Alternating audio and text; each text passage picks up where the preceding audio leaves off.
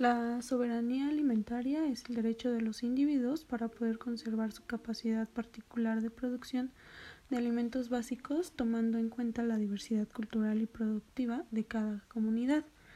Esto nace en la fase, en la fase neoliberal en 1982. La agricultura se convierte en un sector marginal en 1994, con el Tratado de Libre Comercio entre México, Canadá y Estados Unidos, los precios se vuelven más bajos, es decir, los precios del maíz, del trigo, del frijol, de la soya, entre otros, bajan desde un 40 hasta un 70%. La agricultura comienza a devastarse, por lo que la gente comienza a emigrar para poder sobrevivir, ya que no tiene la oportunidad de seguir cultivando está el concepto de autodeterminación, donde las personas tienen derecho a producir, pero de acuerdo al interés de la sociedad. La soberanía se ha perdido ya que los mercados de grandes corporaciones ya deciden el qué y cómo vender.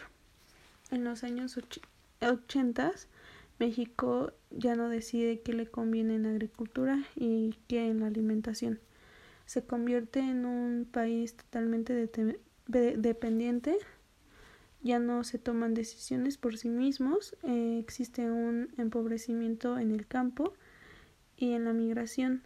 Eh, se considera un país de mala nutrición. Se considera que los agricultores ya no son necesarios porque no tienen la capacidad de poder competir.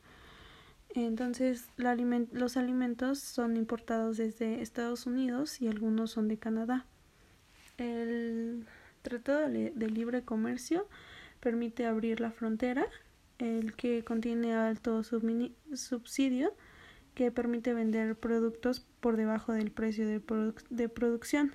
Esto lo hace Estados Unidos, lo cual está penado y se considera un comercio desleal, ya que no se puede hacer eso. Al contrario, México lo, lo tolera, ya que se argumenta que beneficia para los precios, lo cual está basado en el salario. Entonces empiezan las empresas a tener una, un gran crecimiento por la importación y esto perjudica obviamente a los consumidores y a los agricultores. El 95% de las hortalizas en México son importadas y se debe proteger la biodiversidad.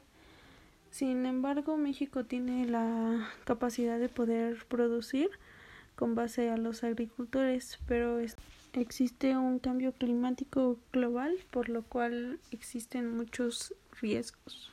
En 2008 estalla la primera fase de crisis alimentaria, donde los precios de los granos se dispararon como consecuencia del financiamiento de los bienes básicos entre el 2008 y el 2011, cuando por los altos precios de los alimentos y su escasez en el mercado internacional se dificultó para México al encontrar y pagar productos como el maíz.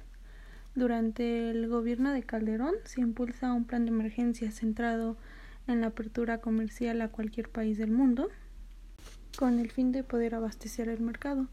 A principios del 2011, las fuertes heladas afectaron a Sinaloa con la producción de maíz blanco. Con el ascenso del presidente Enrique Peña Nieto, se observa la profundización de las medidas de abandono a la producción interna. El presupuesto hacia el campo tiende a caer. La autosuficiencia tiene la ventaja de ahorrar divisas para la adquisición, adquisición de productos que no se pueden producir en nuestro propio país.